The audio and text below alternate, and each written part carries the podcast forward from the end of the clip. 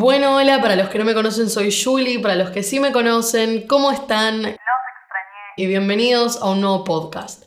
En el podcast de hoy vamos a estar hablando acerca de la belleza. Siento que es un tema que hemos tocado en otros podcasts, hemos hablado indirecta o directamente en cierta forma, pero hoy quiero ir un poco más allá. No quiero hablar simplemente de los estándares de belleza o qué significa ser bello, sino tratar de englobar un poco más de temas y como tocar temas que capaz dejamos pasar cuando primero hablamos de belleza o de qué es lo bello.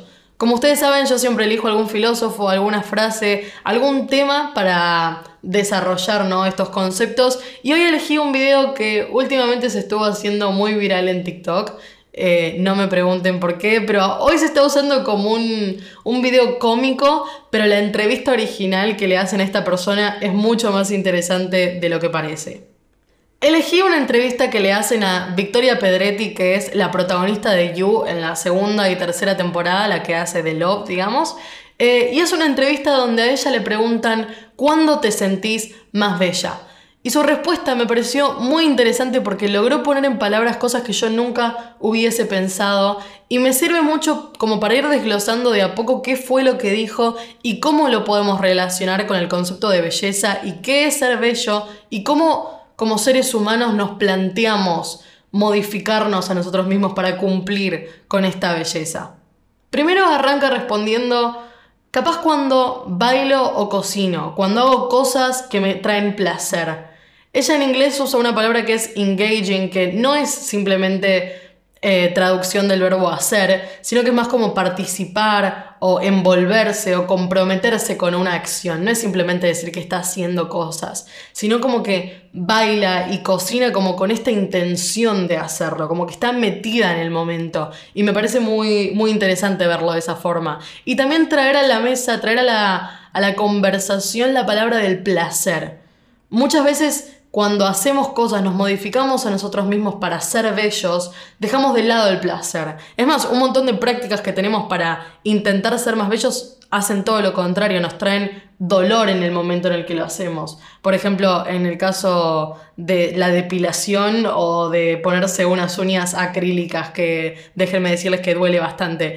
Eh, y como para cumplir con este canon de belleza que tenemos que hacer, como que siempre dejamos de lado el placer y, nos enfocamos más como en el dolor físico, que va mucho más allá de simplemente sufrir físicamente, porque sufrir físicamente tratando de hacer algo que ni siquiera es para nosotros mismos, sino como para el punto de vista del otro, es bastante complicado para la psicología de una persona. ¿Cómo nos damos cuenta de si lo estamos haciendo para nosotros mismos y cuándo lo estamos haciendo para las demás? no es muy fácil de reconocer, no es algo muy fácil, como que no hay una descripción muy concisa de cuándo te estás modificando a vos mismo por vos o por el otro. Pero yo siento que esto del placer y el dolor como que puede llegar a ser una clave. Después continúa diciendo que se siente más bella cuando se decora en formas que no son opresivas para ella, sino una expresión o extensión de cómo se siente, en vez de minimizarse para, er, para atraer a otros. Me gusta esto de decorándome en formas que no son opresivas para mí, sino una expresión o extensión. Muchísimas veces nos, bueno, nos decoramos o nos modificamos en formas que son totalmente opresivas para el cuerpo, que son totalmente opresivas para uno y para el punto de vista del otro, ¿no? Cuando nos modificamos a nosotros para ser más atractivo hacia el otro y no tanto como una expresión de cómo nos sentimos. Es muy raro esto de decorarse a uno mismo, modificarse a uno mismo como se siente por dentro. Siempre como que estamos siguiendo el pie de la letra de, lo perfecto, de lo simétrico, de lo estético para el otro.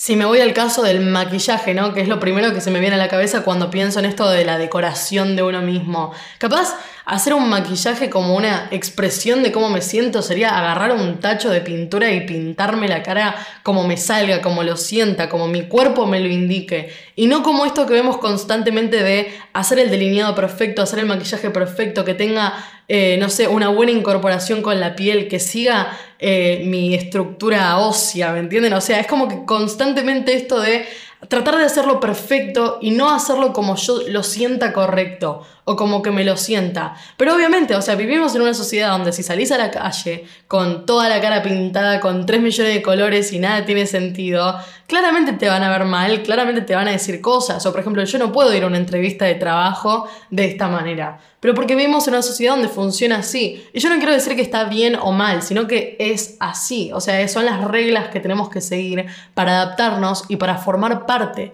Son estas reglas que pusimos, que fueron puestas o que capaz ya estuvieron cuando nacimos, a las cuales romperlas es un poco, es un poco más difícil. Y este, este no es como un podcast para decir que hay que exigirle al otro romperlas, ¿no? Como que, sino tenerlas en cuenta, analizarlas, darse cuenta de que estas son las cosas que pasan, de que capaz la forma que tenemos, el punto de vista que tenemos acerca de la belleza es mucho más opresivo hacia nosotros de lo que pensamos. Es algo que nos minimiza, algo que nos reduce, porque intentamos hacer las cosas como las hace el otro, intentamos igualarnos al otro y no capaz expresarnos como queremos expresarnos y ser como realmente lo sentimos. No seguir el sentimiento propio que tenemos, sino tratar de ajustarnos al de los demás. Obviamente si vamos a hablar de belleza tenemos que definir qué es la belleza. Igual olvídense que no vamos a estar definiendo nada en este podcast, no, no es un tema de definir, pero sí nos basamos en filósofos, en otras teorías, en cosas que han dicho otras personas como para aportar a lo que estamos diciendo. Platón y los filósofos griegos son bastante conocidos por sus ideas acerca de la belleza o de lo estético, porque la estética es una rama de la filosofía donde se analiza qué es lo bello. La belleza o ser bello se toma como un valor, algo que una persona tiene o no tiene. Claramente, bueno, una persona o algo, una cosa, lo que sea, una pintura, pero lo tomamos como un valor. Los filósofos griegos, Platón, van a decir que la belleza es la simetría, es algo que tiene armonía. Pero los filósofos griegos no vivían en la época en la que vivimos nosotros, donde existen las redes sociales, donde existen miles de formas de modificarse a uno mismo, de cambiar el cuerpo, donde todos podemos ver lo que hacen los demás con sus cuerpos, donde capaz no hay 3 millones de modas diferentes que van cambiando cada mes y se hacen todo, todo el tiempo, que está en constante cambio. Entonces, decir que la belleza es simplemente lo simétrico y lo armonioso es como que se queda medio corto para nosotros hoy en día. Más que nada cuando existe toda esta discusión acerca de que lo feo, entre comillas, puede ser bello, de que lo bello es totalmente subjetivo, de que cambia dependiendo de la persona. O sea, hay, hay más que simplemente eso. Y si nos fijamos en esto, ¿no? De la subjetividad, hablamos un poco más de los filósofos modernos, tenemos a Montesquieu, por ejemplo, donde hablan de que la, belleza, lo que algo se considera bello, depende de lo que le genera al espectador, que es subjetivo del el espectador. ¿Qué pasa con esto? Constantemente ponemos la definición de belleza en el otro, en lo que al otro les genera lo que yo puedo ser o lo que algo puede ser. Nunca hablamos de lo bello como una expresión del sentimiento propio, de cómo yo me siento y me expreso. Siempre ponemos lo bello como lo que el otro piensa cuando ve algo. Lo mismo con las obras de arte. ¿Cómo sabemos si es arte o no? Y el arte tiene que generarle algo a alguien. ¿Y cómo sabemos esto? Obvio que tenemos piezas de arte que a algunos le puedan parecer totalmente horribles, sin ningún significado, feas, asquerosas o lo que sea. Y hay gente a la que le pueden parecer súper interesantes, hermosas, bellas y, atractivas, ¿no? Y esto es lo mismo con las personas. Porque obviamente lo que más nos oprime cuando hablamos de lo que significa ser bellos, cuando hablamos de las personas. medio que no nos cambia mucho definir si una obra de arte es bella o no como personas. Pero cuando hablamos de el ser humano, decir, hay una belleza objetiva en el ser humano, ahí se pone un poco más complicada la situación. Pero de vuelta, siempre hablamos del otro, de lo que yo le genero al otro. Yo soy bella o no soy bella porque a los demás se los parezco o no. Nunca se entra en la conversación lo que a mí me parezco lo que yo creo de mí misma. Obvio que hablamos del amor propio, hablamos de la autoestima y todo eso, pero convengamos que el amor propio no se basa solamente en cómo me veo por afuera, en si me gusta cómo me veo en el espejo. El amor propio trata un montón de temas más, pero no estamos hablando del amor acá, estamos hablando de la belleza. Y le tenemos miedo a no ser bellos. tenemos esta presión constante de ser bella. Y la, y la presión y la opresión son dos cosas muy parecidas, ¿no? Hay una muy fina línea entre la presión y lo que nos oprime. Y cuando tratamos de acoplarnos al canon de belleza, hacemos cosas que son totalmente opresivas para uno. Ya mismo tener una definición de qué es lo bello es opresivo para una persona. Pero ¿por qué tenemos esta necesidad constante de atraer al otro? De necesitar la aprobación del otro. ¿Por qué definimos la belleza como aquello que le genera al espectador y no la expresión de lo que nosotros somos. Pensemos que es algo que se estudia desde el principio de los tiempos del ser humano, lo bello. O sea, hay una rama de la filosofía que se basa en la estética, porque claramente es un sentimiento que le genera a otra persona, ¿no? Cuando vemos algo que nos gusta, cuando vemos algo atractivo, una persona, una obra de arte, un paisaje, y lo vemos bello, sentimos algo al respecto. Y nos quedamos con ese sentimiento propio. Pero ¿cómo hacemos que ese sentimiento defina a lo demás? ¿Por qué nos creemos tan importantes como para nosotros definir qué es lo bello y qué no? Pero la pregunta que le hacen a Victoria Pedretti no es ¿qué, qué, qué es lo bello para vos, qué te parece que es la belleza, sino que le preguntan ¿cuándo te sentís más bella? ¿Cuándo te sentís hermosa? Cuando bailo, cuando cocino, cuando hago estas cosas que no tienen nada que ver con lo que creemos que es lo bello, sino cuando estoy envolviéndome en situaciones donde me desprendo completamente del concepto de la belleza. Ahí es cuando me siento más bella. Uno puede tranquilamente sentirse bello cuando se está arreglando para salir, cuando se maquilla y se pone un vestido y no sé, cuando se decora a uno mismo como los demás piensan que es lo bello. Porque es totalmente válido, porque vamos de vuelta a lo mismo, uno no le puede pedir a la gente no caer en estas, no sé, en estas situaciones. Uno no le puede pedir a la gente que de un día para el otro se desprenda completamente de la opinión de los demás. Pero ¿cómo encontramos esas situaciones donde no nos minimizamos para ser bellos? Donde hacemos cosas donde nos metemos en situaciones, donde nos comprometemos en situaciones que nos generan este sentimiento de belleza, ¿no? Porque es como un sentimiento, es más un sentimiento que realmente algo que se percibe con los ojos. Platón claramente creía que la belleza en sí, el concepto de belleza, únicamente estaba en el mundo de las ideas, que no estaba en el mundo sensible, en, en el mundo que percibimos con, con los sentidos. Ustedes saben que a mí no me gusta esta teoría de Platón, me parece muy tonta, pero como que la belleza que, en la que piensa Platón es como una belleza ideal, una belleza limpia, una belleza que no está condicionada por las opiniones del ser humano y por las modas y por todas estas cosas, estas prácticas que implementamos como personas.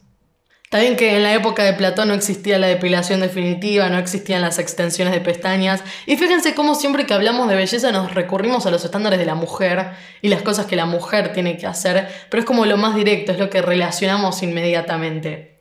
Pero en el hombre es muy parecido, en el hombre también hay un montón de situaciones en las que tienen que ser opresivos con su cuerpo para sentirse lindos, para sentirse bellos, para sentirse atractivos. Y ser atractivo no es más que buscar atraer al otro, ¿no? Porque atractivo para quién, sino para intentar ser atractivo para uno mismo, gustarse a uno mismo. Pero ¿de qué nos sirve gustarnos a nosotros mismos si no le gustamos a los demás? Este es el problema. Este es como el pensamiento principal que tenemos cuando nos planteamos estas cosas. Hoy, por ejemplo, estaba en el gimnasio, ¿no? O sea, el lugar donde vamos para intentar ser más saludables, pero a la vez intentar acoplarnos más a los estándares de belleza que se nos imponen. Y estaba haciendo ejercicios que a la simple vista, digamos, no, no son una posición atractiva para mi cuerpo, en la que mi cuerpo se encuentra en una forma simétrica, armoniosa, como dirían Platón y los filósofos griegos. Y de la nada el gimnasio se empieza a llenar de, de personas, se empieza a llenar de hombres, y, y, me empecé a sentir mal, me empecé a sentir mal con lo que estaba haciendo, me daba vergüenza, no quería hacerlo más porque no era atractiva hacia el otro. Porque la forma en la que estaba poniéndome, la forma en la que estaba actuando no era bella para el otro. Y esa mirada que capaz ni siquiera me estaban mirando, capaz estaban muy concentrados en lo suyo, que es lo más probable, esa mirada o no mirada era totalmente opresiva para esa situación, para mí. Era esa presión de tener que estar posicionada de una forma atractiva porque había otras personas mirando. Y hay un libro que a mí me encanta, que, bueno, en inglés sería Women Don't Owe You Pretty, o en castellano tendría que ser Las mujeres no te deben belleza o las mujeres no te deben ser lindas. Y es muy claro, es esto de uno no le debe a nadie tener que ser atractivo. En ese momento en el gimnasio yo no tenía que cambiar mi forma de hacer las cosas, cambiar mis ejercicios para intentar atraer hacia el otro. Igual era claramente algo que estaba en mi cabeza, ¿no? Nadie se me acercó y me dijo, che, ¿qué estás haciendo? Estás horrible. Porque socialmente no hacemos eso, pero sí tenemos esa conciencia en ese momento de que puede haber alguien que nos esté mirando y que esté pensando que no somos atractivos. Y eso nos atemoriza, eso nos hace cambiar la forma en la que hacemos las cosas. ¿Qué es esa frase que dice baila como si nadie te viera? Sino esto que dice Victoria Pedretti de que se siente bella cuando baila. ¿No? Porque por más que no lo creamos, es muy liberador hacerlo si nadie nos está viendo. Ahora, ya cuando estás en una situación donde el otro te ve bailar, donde el otro te ve hacer las cosas, ya modificas totalmente tu cuerpo para que sea atractivo hacia el otro. Yo no creo que todos bailemos igual en un cuarto oscuro sin nadie con la música que nos gusta que si estamos en una clase de zumba que da a una ventana abierta hacia todas las demás personas. Pero es muy difícil verse bello o sentirse bello cuando hacemos cosas que son una expresión de nosotros mismos, que son una extensión. Porque cuando hacemos lo que sentimos del cuerpo, lo que sentimos adentro, no suele ser lo que normalmente se considera bello o lo que socialmente se considera bello. Pero no podemos quitarnos esta presión de un día para el otro. Probablemente tengamos esta, esta presión siempre de necesitar atraer a un otro, de necesitar ser bello. Porque el miedo a no serlo, el miedo a la opinión de los demás, es un precio a pagar muy fuerte, es un precio más grave, más grande que simplemente hacer lo que sentimos. Pero no sé, digan ustedes, ¿cuándo es que se sienten más bellos? ¿Cuándo es que se creen más bellos? Pueden dejarlo acá en la casilla de preguntas que dejen el podcast para responder o pueden darme sus opiniones en mi Instagram que es arroba bajo y los voy a estar leyendo a todos, voy a tratar de responder la mayor cantidad de mensajes que pueda, pero me interesa mucho lo que tienen para decir. Y nada, esto fue un poco de charla, un poco de discusión de qué es la belleza y cuándo nos sentimos más bellos y cómo la mirada del otro nos condiciona un montón a la hora de decidir qué hacer con nuestro cuerpo. Nuestro cuerpo, que es lo más propio que tenemos, es lo más directo a lo que somos y cómo lo modificamos simplemente para atraer a los demás. Así que nada, espero que les haya gustado este podcast. Eh, bueno, mándenme sus mensajes a mi Instagram y cuídense mucho, que los quiero.